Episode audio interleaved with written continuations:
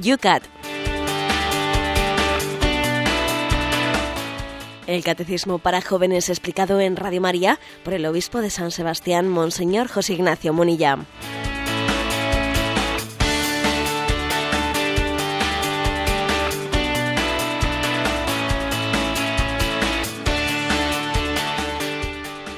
Buenos días, querida familia del Yucat, aquí en Radio María. Comenzamos una jornada más, nuestro espacio diario dedicado a este catecismo que nos regaló el Papa a los jóvenes. Diez graditos en un día lluvioso que se nos anuncia tenemos en San Sebastián. ¿Cómo está la cosa por Madrid, Cristina? Buenos días. Buenos días, los cielos oscuros y con siete grados por aquí. Bueno, pues aquí empezamos el programa de hoy en un día precioso. Estamos ya aquí inmersos en pleno curso y hoy nuestra jornada, pues como todos los días, va a ser de formación, queriendo poner también en vuestra vida una sonrisa y echando raíces en torno a la doctrina de la Iglesia en este formato más juvenil. Ya son muchos los que se están preparando en esta vida, en esta pastoral juvenil, José Ignacio, de cara a esa próxima jornada mundial de la juventud. Sí, y además tenemos noticia de que el Yucat va a volver a tener una presencia mmm, grande, pues en Río de Janeiro, en la próxima Jornada Mundial de la Juventud que tiene lugar pues en la segunda quincena de julio eh, de este verano. También allí, igual que ocurrió en Madrid, en Cuatro Vientos, eh, los jóvenes recibirán el yucat por parte de, del Papa y también allí se les va a entregar eh, como herramienta y como instrumento para su formación. Y bueno, pues todavía ahí están las plazas para los jóvenes que, marchen a, a Río de Janeiro, todavía existe la posibilidad de poder acudir, pero además va a haber ocho lugares en España en los que los jóvenes, que lógicamente serán la mayoría los que no pueden ir a Río de Janeiro por la distancia, eh, la mayoría pues podrán en distintos lugares vivir ese encuentro con el Papa a través de, la, de los medios de las telecomunicaciones de una manera directa. Habrá ocho lugares en los que en los que responsables de la pastoral juvenil hagan ese seguimiento. ¿eh? Pues por ejemplo en el Rocío también sé que en Francia pues está preparando un gran encuentro para seguir el encuentro desde Lourdes y desde aquí desde Roncesvalles más próximo a nosotros y desde Toledo y desde Santiago de Compostela y también desde Tenerife, desde Ibiza, eh, desde muchos lugares. ¿eh? Desde muchos lugares va a haber concentraciones de jóvenes organizadas por los responsables de Pastoral Juvenil para seguir en directo ese encuentro y yo creo que la noticia que, con la que queremos decir es que también el Yucat va a volver a ser propuesto ¿eh? en esta nueva Jornada Mundial de la Juventud para la formación de, todos los jóvenes que quieren seguir a Jesucristo y saben que están en un mundo que cuestiona mucho su fe y por lo tanto tienen que formarse y como dice San Pedro en, su carta en el Nuevo Testamento, dar razón de su fe. Pues esa es eh, la noticia que queríamos compartir especialmente a esta hora de la mañana en este espacio que a ese Yucat le dedicamos tanto tiempo. Queremos a todos invitaros a que oréis desde el comienzo, desde bueno, desde siempre en pedir ya por los frutos. Aquí además, como lo tenemos todavía fresquito la JMJ de Madrid, sabemos el potencial de esos macroencuentros, el bien espiritual que hace, las vocaciones que da. Bueno, pues ya tenemos que estar encomendando los frutos de ese encuentro para que sea nuevamente un Pentecostés para la vida de la Iglesia. Sin más, comenzamos un día más este tu espacio de radio que se llama El...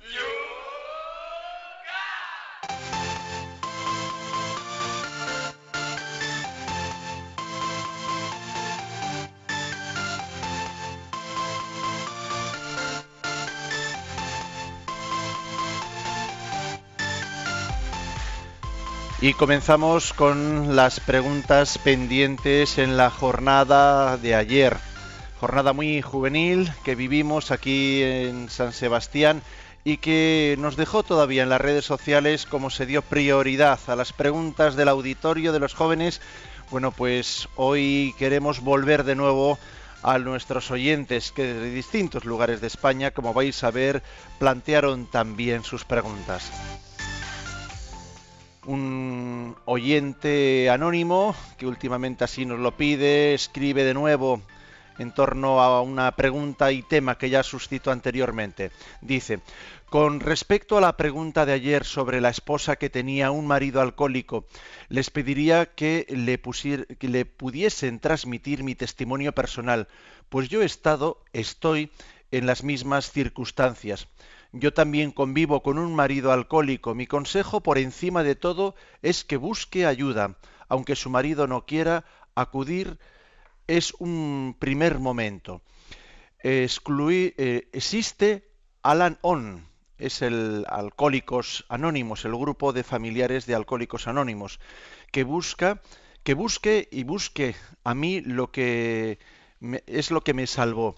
Hoy en día mi marido tiene esta enfermedad paralizada y no prueba el alcohol, pero, claro, nunca se sabe. Ahora y nunca deje de orar. Ánimo.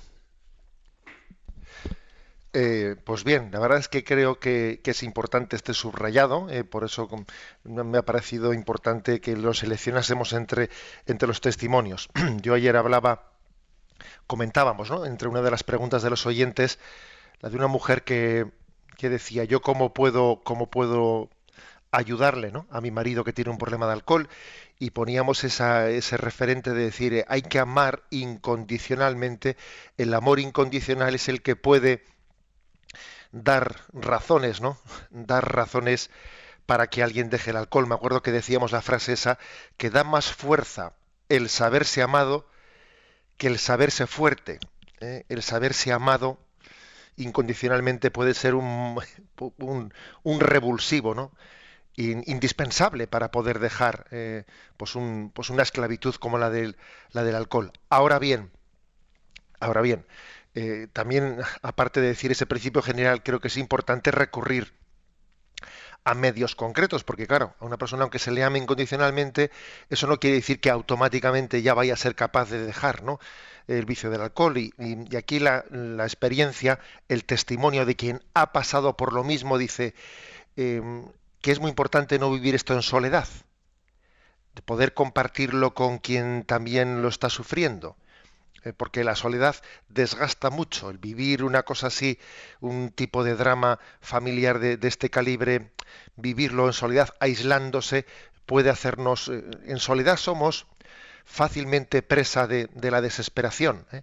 Y por lo tanto, compartir el problema con quien también lo tiene, venciendo para ello respetos humanos, venciendo el que dirán, etcétera, es muy importante. ¿eh? La, yo creo que la experiencia nos dice que la tentación suele consistir en, eh, en aislarnos, en aislarnos, en que el respeto humano ¿no? nos lleve a, a no abrirnos a, la ayuda que nos puedan prestar vencer los respetos humanos me parece que es también eh, pues un, una gracia de Dios que seamos libres que nos importe lo que Dios piense de nosotros y no lo que los demás no pues puedan decir o puedan opinar desde Granada, Trini nos dice, a los márgenes de los puntos del Yucat que usted explicó ayer, había una cita curiosa que pasó sin comentario y me parece interesante.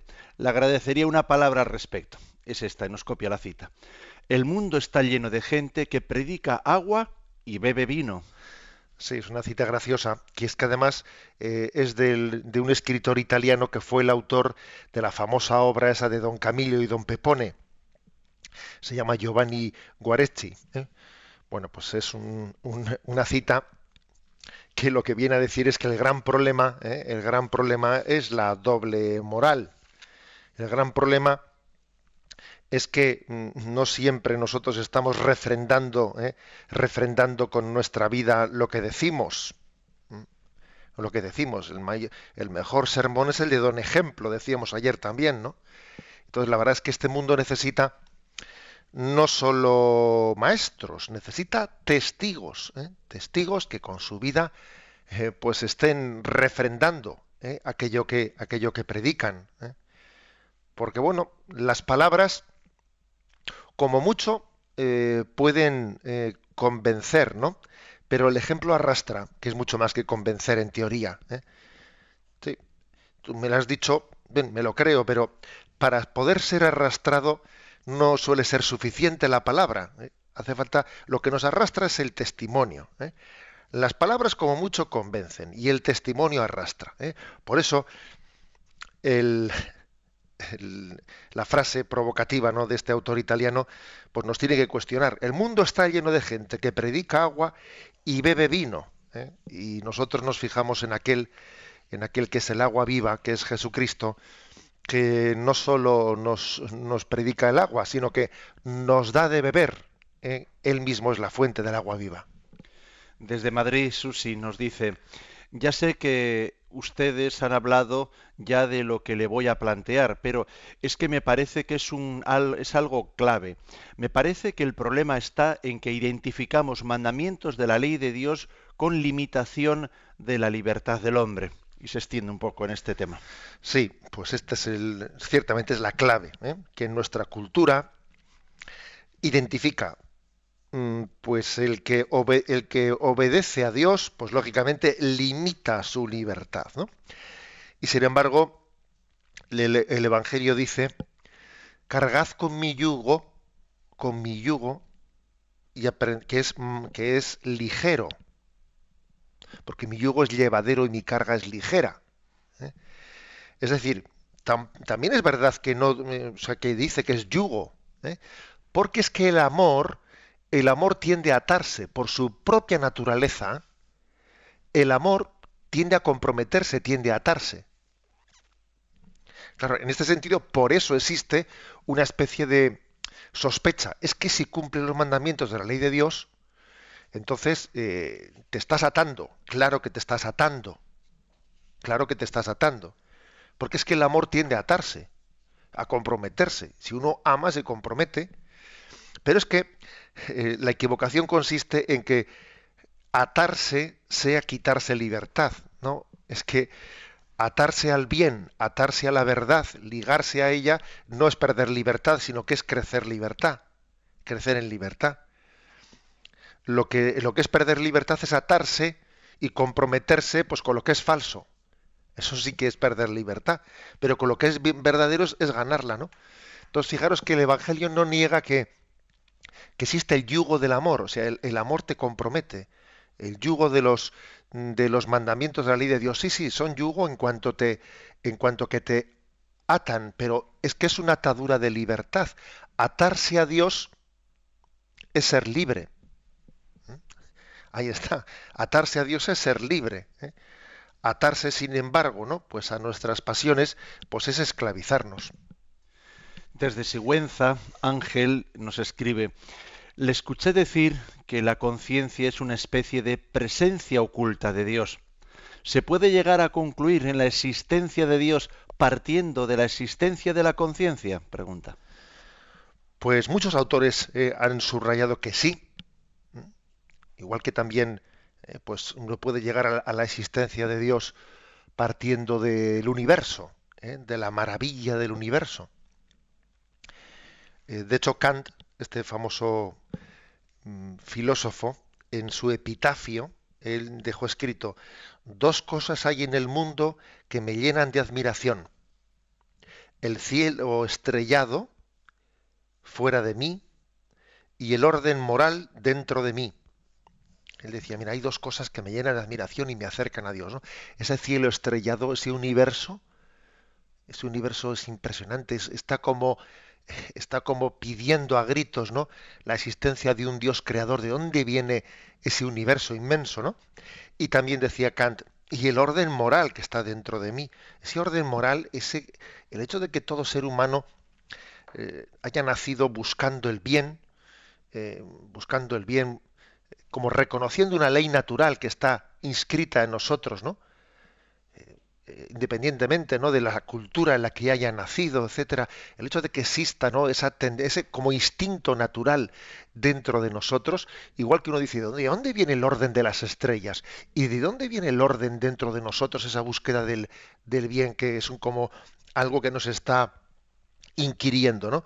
Son, por lo tanto, dos caminos distintos y diferentes, ¿no? Para llegar a concluir en la existencia de Dios. Terminamos con una pregunta desde Sevilla, Pepe.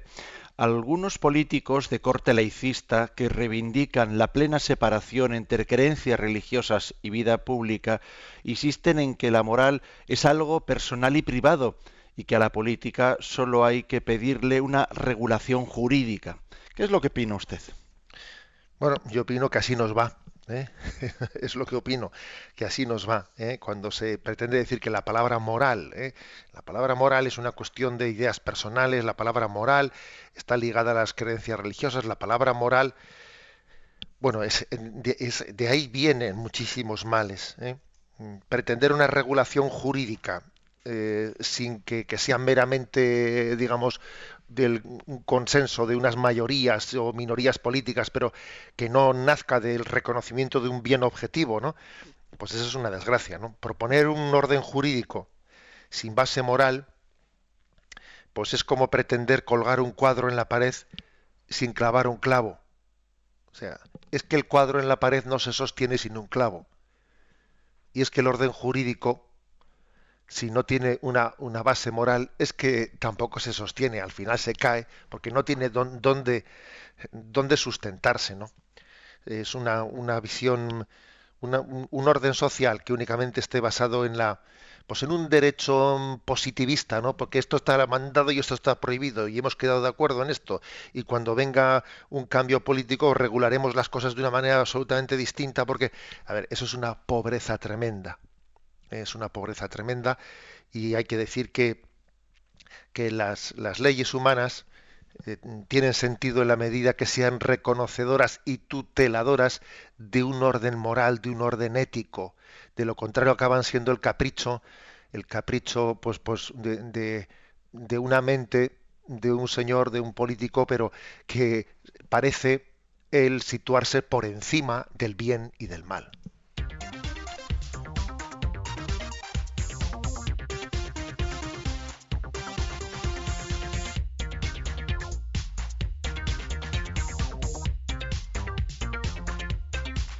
Estamos en Radio María, es el programa El Yucat. Vamos a comenzar con las preguntas que corresponden al día de hoy. Cuatro van a ser. Empezamos por la 352, que dice así. ¿Qué significa yo soy el Señor tu Dios?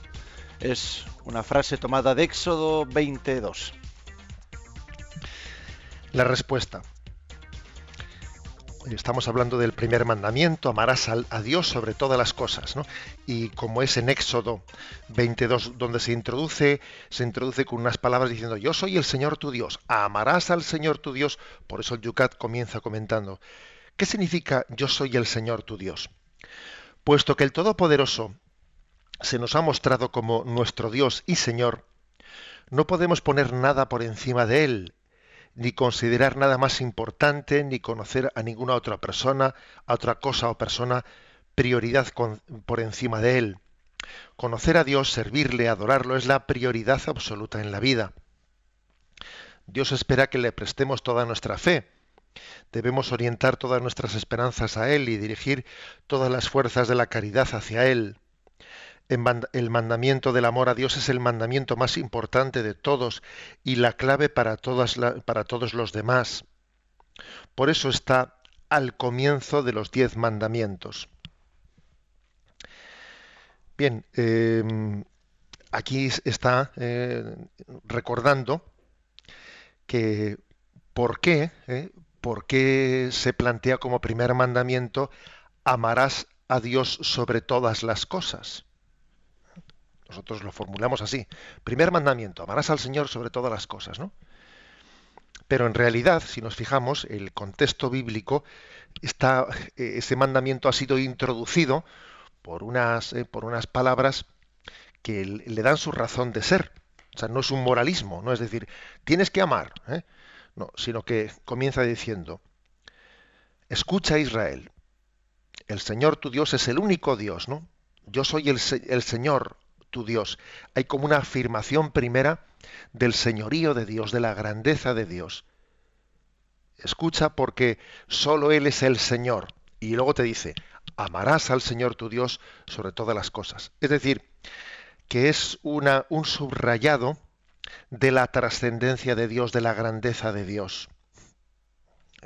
Uno de los males más grandes ¿no? que tiene nuestra, nuestra cultura es pues el hecho de que seamos una cultura que se caracteriza por tener unos valores no trascendentes, más bien inmanentes, ¿no? O sea que tendemos, tendemos a ver las cosas muy de, de tejas para abajo y no de tejas para arriba. Somos una cultura muy antropocéntrica, ¿no? El, antropocéntrica me refiero que como si el hombre eh, pretendiese explicarlo todo desde su pequeño cascarón, su pequeño cascarón.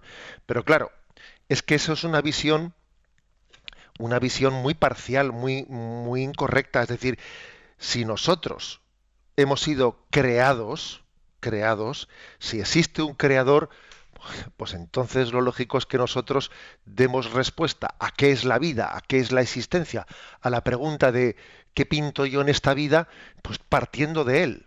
¿Cómo voy a hacer yo una pregunta por el sentido de mi vida partiendo, eh, partiendo de mí? Eh? No, es que es, una, es una equivocación, ¿no? Es como si una pulga, eh, como una pulga pretendiese explicar el universo hablando únicamente de sí misma, pero ¿a dónde voy yo? Yo necesito salir de mí para entenderme. Es que una pulga no puede comprender desde su ¿eh? subjetividad el universo.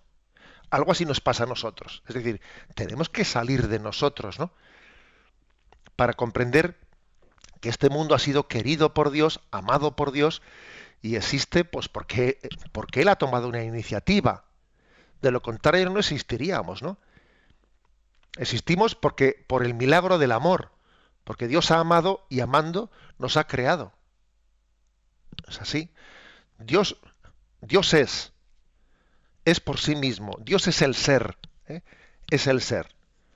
Los demás somos porque Él nos ha amado. Al amarnos nos ha creado. Es que, es que esto es básico. Claro, ¿cómo, podemos asomarnos al mundo intentando comprenderlo eh, desde nuestra... Eh, mirándonos al espejo únicamente. Mirándonos al espejo no somos capaces de comprender el universo. Necesitamos un catalejo, ¿no? Necesitamos, claro, necesitamos llegar a Dios para desde Él asomarnos al misterio de la creación. Por eso aquí se subraya, yo soy el Señor tu Dios, la trascendencia, la grandeza de Dios. ¿eh? La grandeza de Dios. Me habéis oído comentar más de una vez aquella anécdota aquella anécdota de los que estando con un grupo de confirmación, unos chicos a los cuales, ¿no? hijos de nuestra cultura, eh, hijos de nuestra, bueno, pues de este mundo, ¿no? Que, que, pretende hacer del hombre el centro del universo, ¿no? Y me acuerdo que explicándoles este primer mandamiento, amarás al Señor tu Dios con todo tu corazón, con toda tu mente, con todo tu ser. Pues uno de ellos, con toda la buena voluntad, pero claro, ¿no? Un poco eh, preso de su burbuja de subjetivismo, me dijo, ¿no? Dijo, pues qué egoísta, ¿no? Todo para él, no todo para Dios, todo para Dios, amarás a Dios con todo tu corazón. Y me quedé impresionado, ¿no? Me quedé impresionado de que un joven tuviese una salida como esa. Y, recuerdo haber hecho pues, la siguiente reflexión, es que creo que hoy en día eh, nuestra cultura, nuestra cultura es como si nos hubiese puesto una nube, una nube, ¿no? A 20 centímetros de nuestra cabeza que nos impide ver, nos impide ver las estrellas. Es que no nos damos cuenta de la trascendencia de que, Dios sea nuestro Padre, de que hayamos sido amados y creados por Él, de que vivamos, existamos, pues porque por el milagro de que hemos sido amados. Es que nuestra cultura materialista nos ha puesto una nube, una nube a 20 centímetros de la cabeza que nos impide ver más allá de nuestra, ¿eh? De nosotros mismos. ¿no? Es como si estuviésemos siendo engañados y nos estuviesen diciendo que yo soy el centro del universo. Porque me han puesto una nube que me impide ver lo demás. No, yo no soy el centro del universo. ¿eh? Por eso, subrayemos, ¿no? Conocer a Dios, servirle, adorarlo, es una prioridad absoluta. Es que de lo contrario, acabamos siendo como, eh, como un animalito al que le han metido, ¿no? Me imagino lo que es una ratita, ¿no? Un hámster de esos, que le meten en una, en una pequeña jaula cuyas paredes son espejos. Te meten en la jaula y allí está la ratita dando vueltas y dando vueltas, ¿no? Y en todos los sitios se ve a sí misma, se ve a sí misma, ¿no? Arriba, abajo, a la derecha, etcétera, ¿no? Ese es el hombre, ese es el hombre, una imagen del hombre que, que no se ha abierto por la fe a, a conocer la inmensidad de Dios se piensa que el mundo es su pequeñita jaula, que no, se ha preguntado qué hay más allá, ¿no? Y por qué y de dónde nace, nace su propia existencia.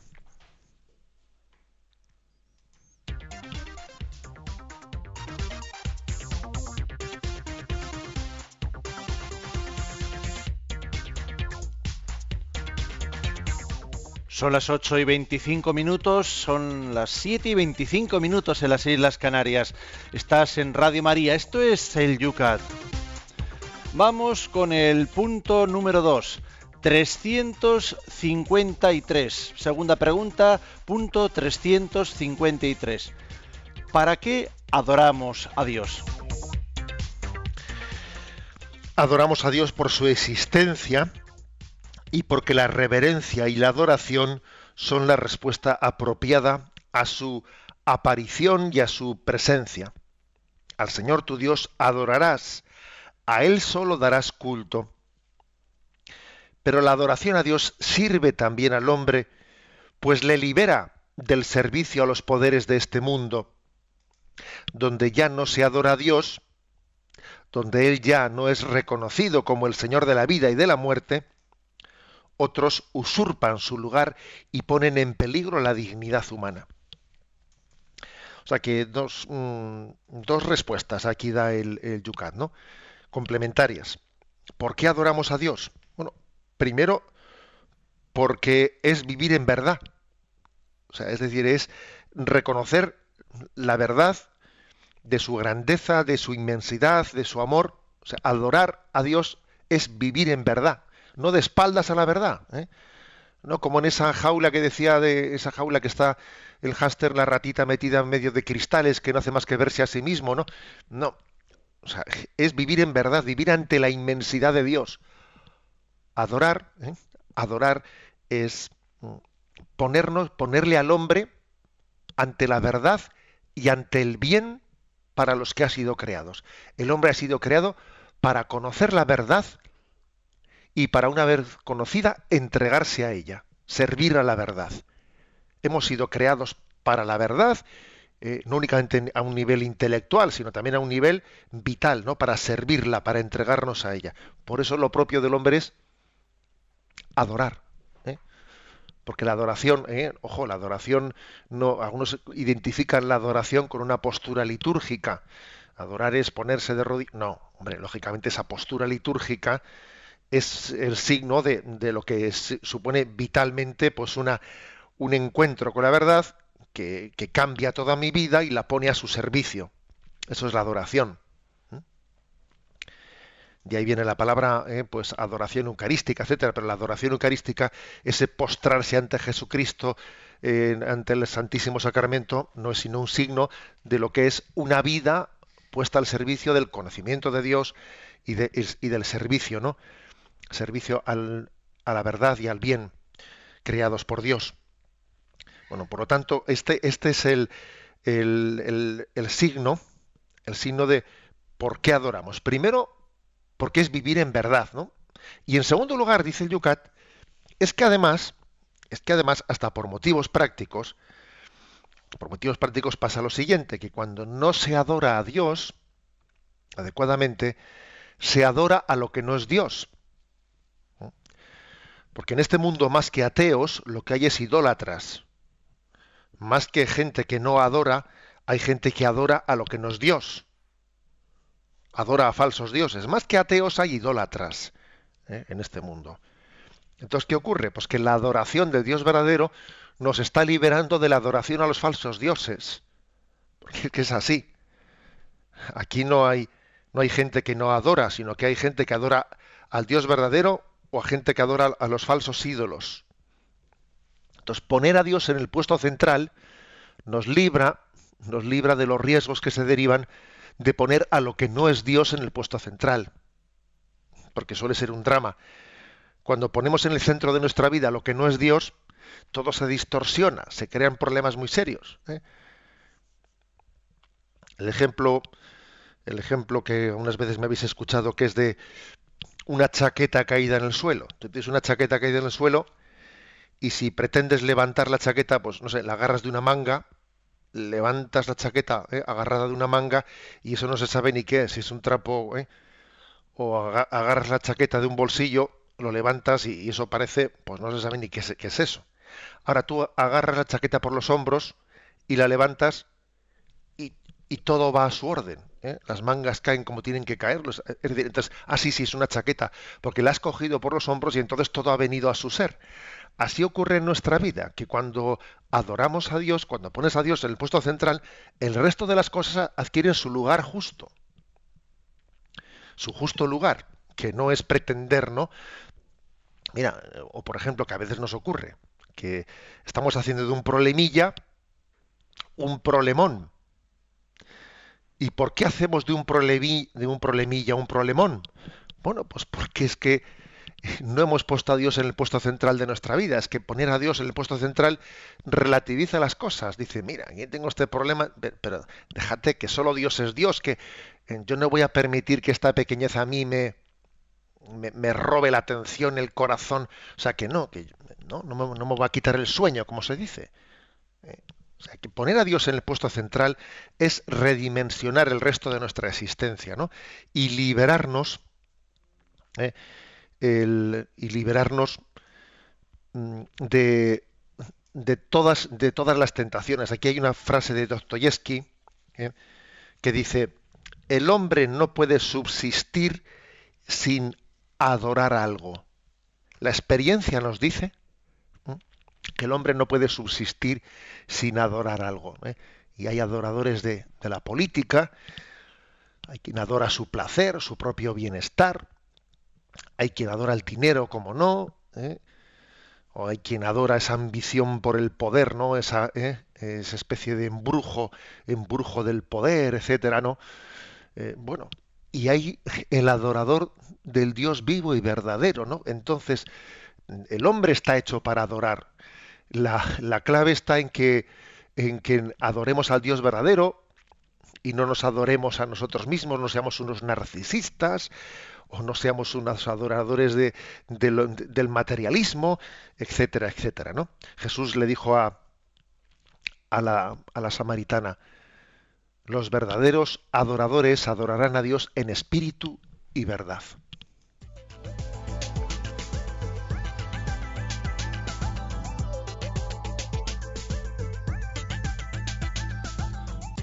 Son las 8 y 33 minutos, 7 y 33 minutos en las Islas Canarias. Estamos en el Yuca. Tiempo para nuestros oyentes, para formular vuestras preguntas a través de las redes sociales. En Twitter no tenéis más que citar arroba obispo munilla. En Facebook entra en la página de este programa, Yucat Radio María, y debajo de los dos puntos que acabamos de explicar puedes hacer tus preguntas. También tenemos ese correo electrónico yucat@radiomaria.es. Maneras de participar en este espacio de radio. También, por supuesto, a través del teléfono. Para participar en directo 91 153 8550 91 153 8550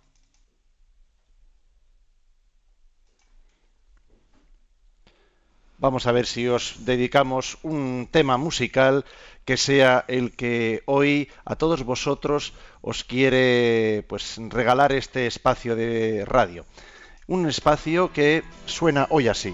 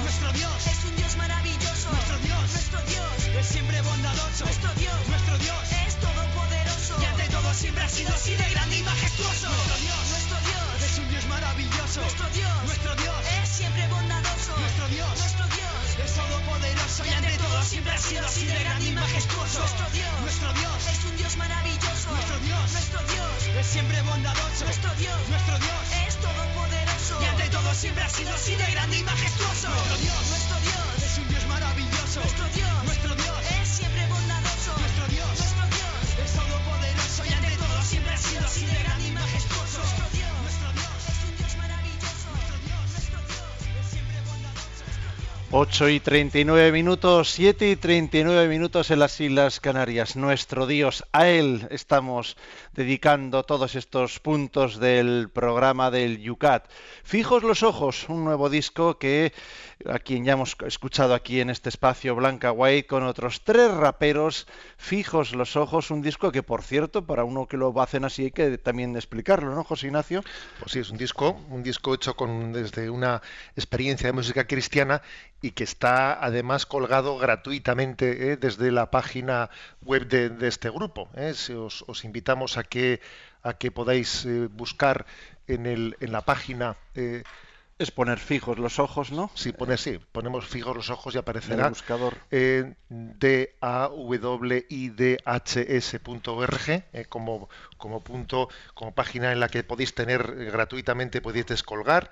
Pues esta creo que es una aportación importante a la música cristiana hecha por, pues, por cuatro jóvenes, uno de ellos es marianista, y son dos jóvenes y, dos chicos y dos chicas que, como veis, mm, son capaces de romper moldes y de hacer presente a Jesucristo también en la música del rap. Vamos con las preguntas que están planteándose y bastantes. Por ejemplo, Manuel de Zaragoza nos dice, sí, Monseñor, el ser humano no puede hacer más dioses en este mundo, ni dioses humanos, ni materiales económicos, políticos. Solo existe un Dios, Él nos ama, podemos, nos ponemos en sus manos, pero nos hace esta pregunta, ¿son diez los mandamientos de la ley de Dios y todos tienen el mismo valor? Entonces, ¿se puede considerar que hacer caso omiso de uno de ellos es violar la ley? Entonces el quinto y sexto mandamiento, siempre desobedecerlo, lo consideramos como pecado mortal. Entonces el faltar a uno de ellos es pecado mortal. Por lo tanto, vivimos siempre en pecado mortal, dice porque al menos casi todos, eh, porque muchos violamos estos mandamientos, eh, siempre mentimos. ¿Cómo entender esto? Nos pregunta. Bueno, vamos a ver, todos, eh, por una parte, ayer subrayábamos que forman una unidad. Los mandamientos de la ley de Dios son una unidad, es buscar la voluntad de Dios en su, en su integridad. Eh, uno no puede decir, yo busco la voluntad de Dios parcialmente, no, es en su integridad. Por eso los diez mandamientos son, son uno. Ahora, también después podemos fallar a ello, podemos faltar, fallar a ellos de una manera más grave o menos grave. Es, está claro. ¿eh? Pues por ejemplo, el primer mandamiento, amarás a Dios sobre todas las cosas. Hombre, siempre, siempre cumpliremos insatisfactoriamente no este primer mandamiento. Nunca amaremos a Dios como Él se merece. Pero bueno, una cosa es no amar a Dios como Él se merece y otra cosa pues es, eh, pues es el, el, desprecio explícito frente a Dios, el rechazo explícito de su voluntad. Por lo tanto, todos los mandamientos pueden ser eh, incumplidos de una manera grave o de una manera leve. ¿eh? Creo que esta distinción se puede aplicar eh, pues en mayor o menor medida a todos los mandamientos. Roberto nos dice, cuando el Papa era arzobispo de Buenos Aires hablaba de oraciones de alabanza, intercesión y sobre todo de adoración. Pero, ¿qué son en sí estas oraciones de adoración? ¿Son un diálogo con Dios? ¿Cómo se concreta esta relación con el Creador? Bueno, yo creo que la oración de adoración es como una oración en la que sobre todo en lo que se subraya es reconocer ante quién estoy. Así como la oración de, de petición sobre todo es pues dirigirnos a Dios conscientes de, de, de, cuáles son nuestras necesidades, así como la oración de acción de gracias es una oración que, que, sobre todo de la sensibilidad reconocida es una gratitud, etcétera, por todos los bienes recibidos. La oración de adoración, sobre todo lo que subraya es, pues, quién es Dios, quién es Dios y mi reconocimiento de que exista. Qué bueno es que Dios exista. ¿eh? Es sencillamente gozarse y reconocer la existencia de Dios benefactora, buena para el hombre, es, maravillarse. ¿eh? La oración de, de adoración es eh, es como una, eh, una capacidad de, por nuestra parte, de dejarnos impactar, de sentirnos admirados de la, de la grandeza de Dios. Esa es la oración de adoración.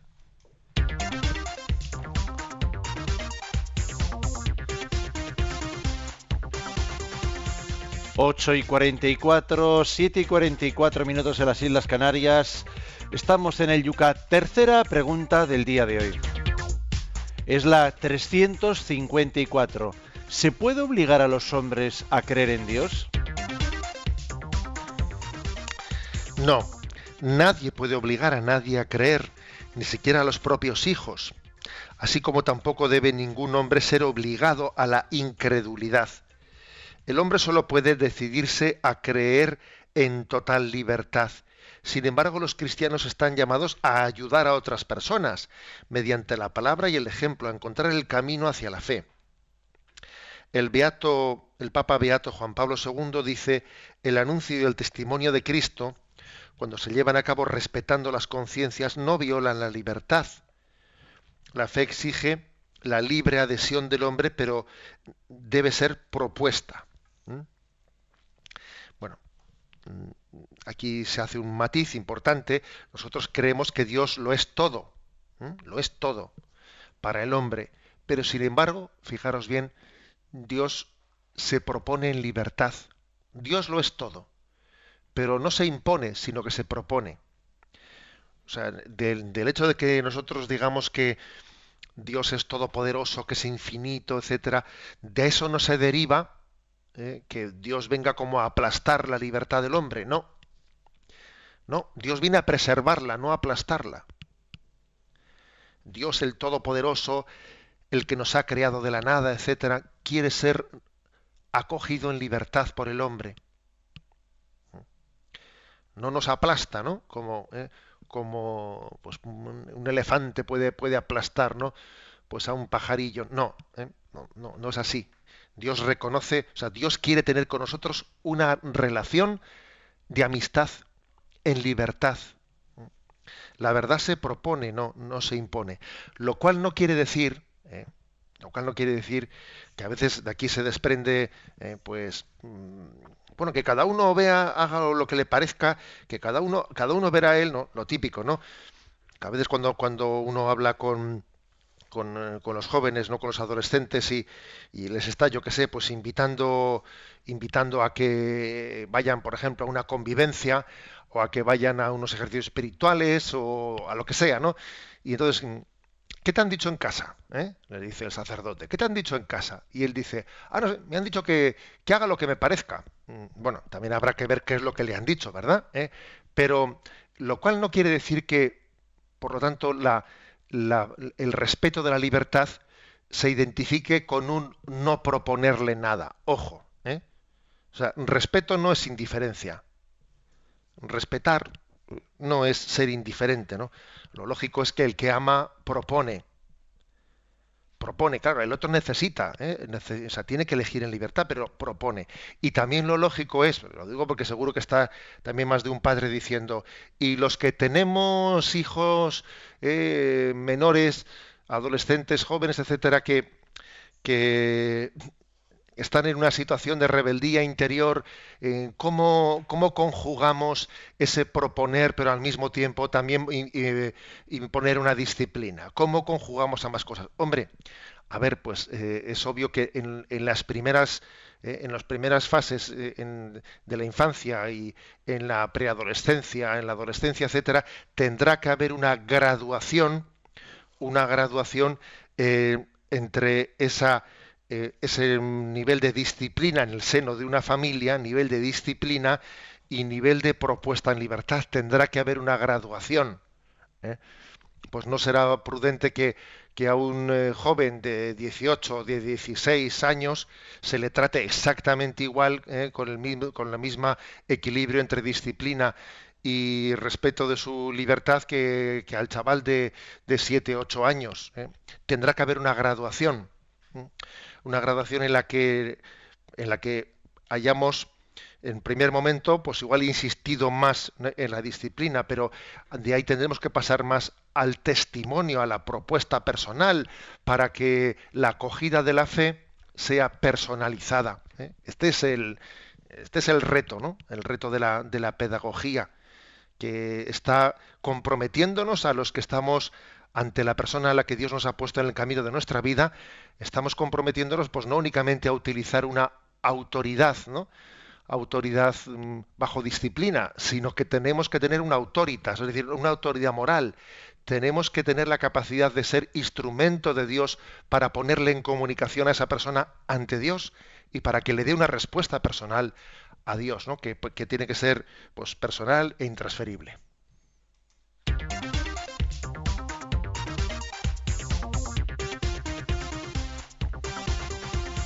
Y cuando son las 8 y 49 minutos, damos el último paso en el programa de hoy. La cuarta pregunta, 355.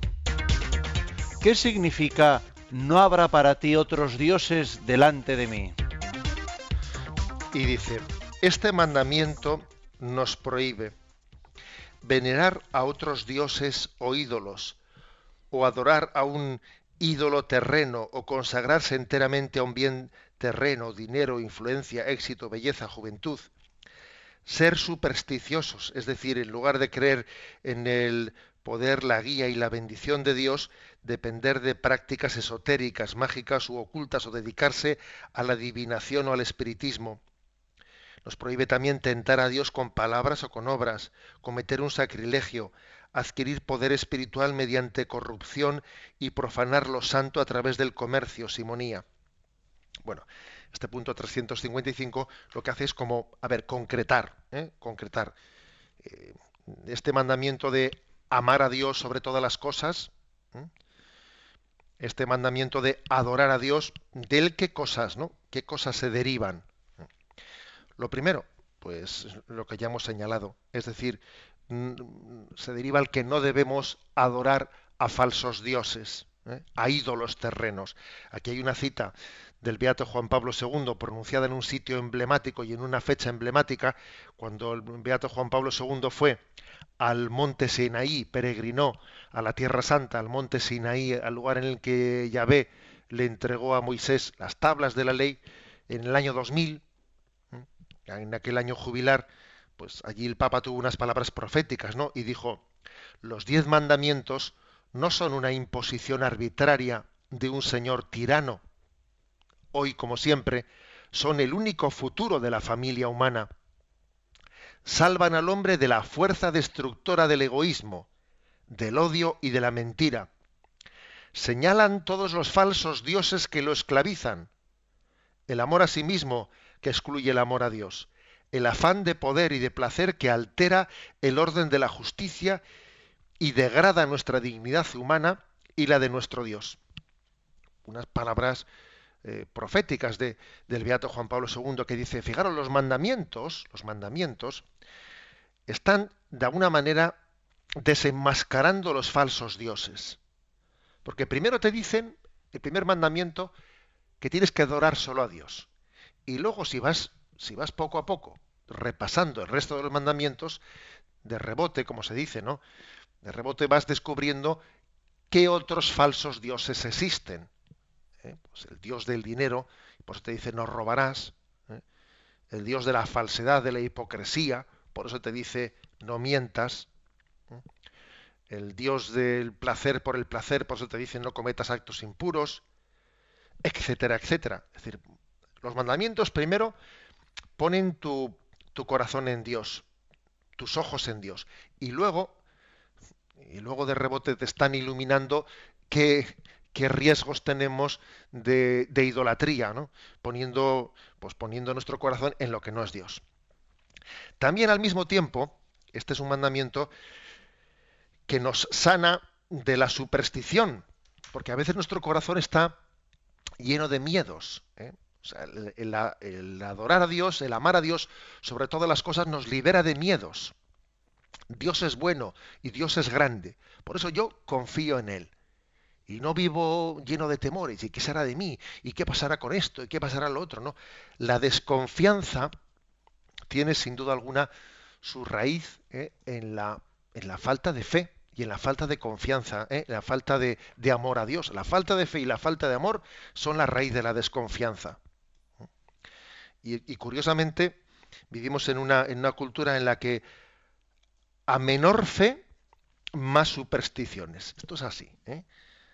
Las, eh, decrece la fe, oye, y, es, y proliferan por todas las esquinas, proliferan las supersticiones. Y, enciende las cadenas televisivas ¿eh? por la noche de madrugada. Y que si el tarot, que si esto, que si lo otro, es curioso. ¿eh? Es curioso. El hombre está lleno de, ¿eh? se rodea de ídolos ¿eh? y de supersticiones en el momento en que, en que deja de, mm, de poner sus ojos en Dios. Bueno, también habla de la posibilidad de que nuestra nuestro pecado contra el primer mandamiento eh, se, se, refiere a otras cosas. Dice, tentar a Dios con palabras o con obras, cometer un sacrilegio.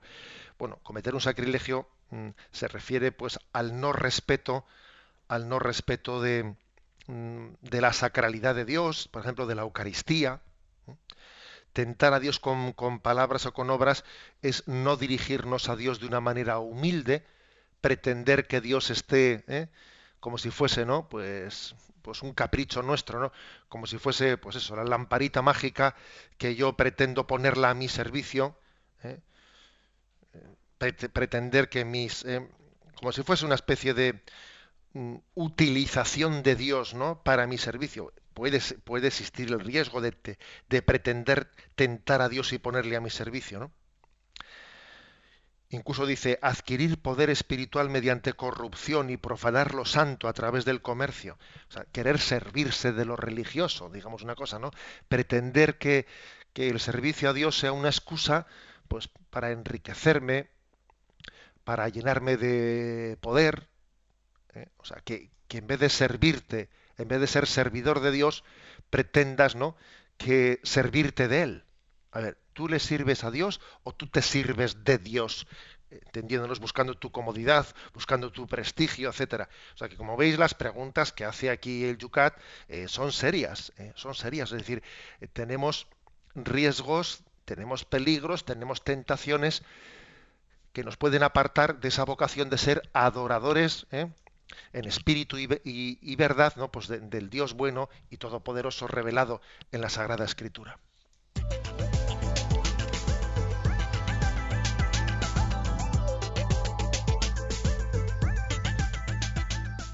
Tenemos poco tiempo para poder plantear las preguntas, pero hay una que nos llega por correo electrónico, firma David, David desde Salamanca, que me parece como muy interesante. Nos dicen el por qué, la pregunta es más extensa, pero nos quedamos con la última parte. Los judíos tenían los 600 mandamientos, 600 y pico de la Torá, y nosotros 10. ¿Qué ha pasado con todo el resto? nos habla esa cómo desaparecen todos esos mandamientos. Bueno, vamos a ver, digamos que el mundo, o sea, los fariseos habían uno de los problemas que habían tenido es que habían ido poniendo todas las tradiciones humanas al mismo nivel eh, que los mandamientos de la ley de Dios, eh. de manera que eh, pues ese cúmulo, ese cúmulo de preceptos, de tradiciones humanas, pues las habían divinizado, habían hecho de los, ¿eh? de los preceptos humanos, los habían profanado cuasi haciendo los preceptos divinos. También existe ese riesgo, ¿eh? ese riesgo de no distinguir ¿no? entre lo que es eh, mandamiento de Dios y tradición de los hombres.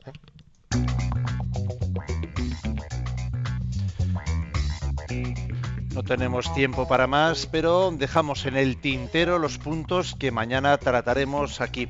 Las preguntas que han quedado pendientes, con ellas abriremos el programa de mañana. Y son tres preguntas para mañana y con ellas concluimos el primer mandamiento. Dice, ¿es compatible el esoterismo con la fe cristiana? Es la pregunta 356. La siguiente, 357. ¿Es el ateísmo un pecado contra el primer mandamiento? 358. ¿Por qué el Antiguo Testamento prohíbe las imágenes de Dios y por qué los cristianos ya no mantenemos esta prohibición? 358. Y recibimos la bendición de Dios para encarar el nuevo día. La bendición de Dios Todopoderoso, Padre, Hijo y Espíritu Santo, descienda sobre vosotros. Alabado sea Jesucristo.